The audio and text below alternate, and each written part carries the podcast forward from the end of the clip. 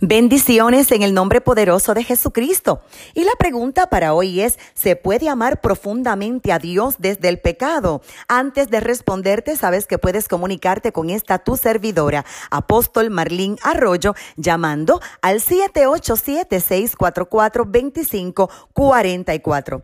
El diccionario define la palabra amor como un sentimiento de vivo afecto e inclinación hacia una persona o cosa a la que se le desea todo lo bueno. En la Biblia, la definición de amor es mucho más profunda.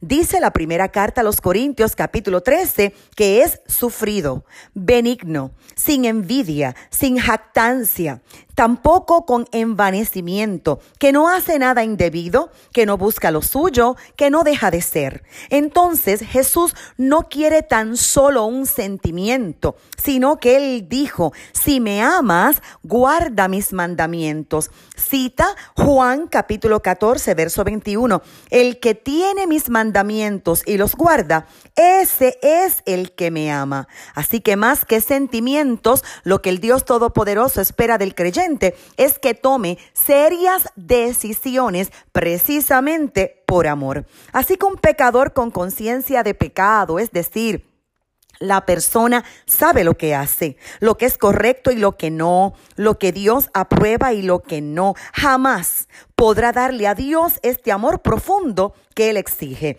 Es como decir te amo y faltarle el respeto y esto no es congruente. Entendamos que el pecado nos aleja de Dios, pero hay una palabra de esperanza. Si confesamos nuestros pecados, Él es fiel y justo para perdonar y limpiarnos de toda maldad. Es decir, que Dios perdona a sus hijos cuando pecan, pero siempre que vengan a Él con una actitud de arrepentimiento y pidan perdón. La gracia de Dios es tan grande, es tan inmensa que puede limpiar al pecador de su pecado para que se convierta en un hijo de Dios, incluso Después de esto, si el creyente tropieza, hay perdón. Pero no es bíblico para una persona pecar constantemente, hacer del pecado su estilo de vida y decir que ama a Dios y decir que es creyente.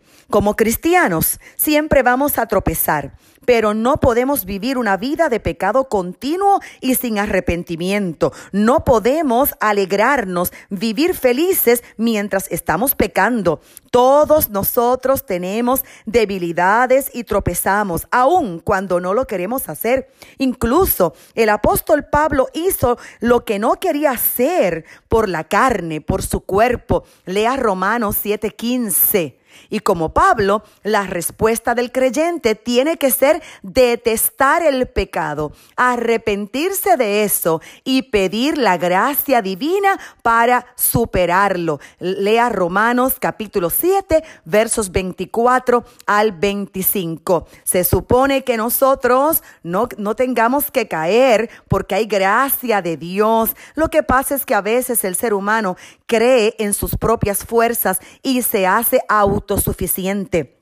A veces la fe se debilita y como Pedro hasta se niega al Señor con sus acciones o aún con la vida o con palabras. Aún así, todavía hay oportunidad de arrepentimiento y recibir perdón de nuestros pecados. Así que hoy es un buen día para tomar la decisión de amar a Dios profundamente desde la santidad y la pureza. Amén.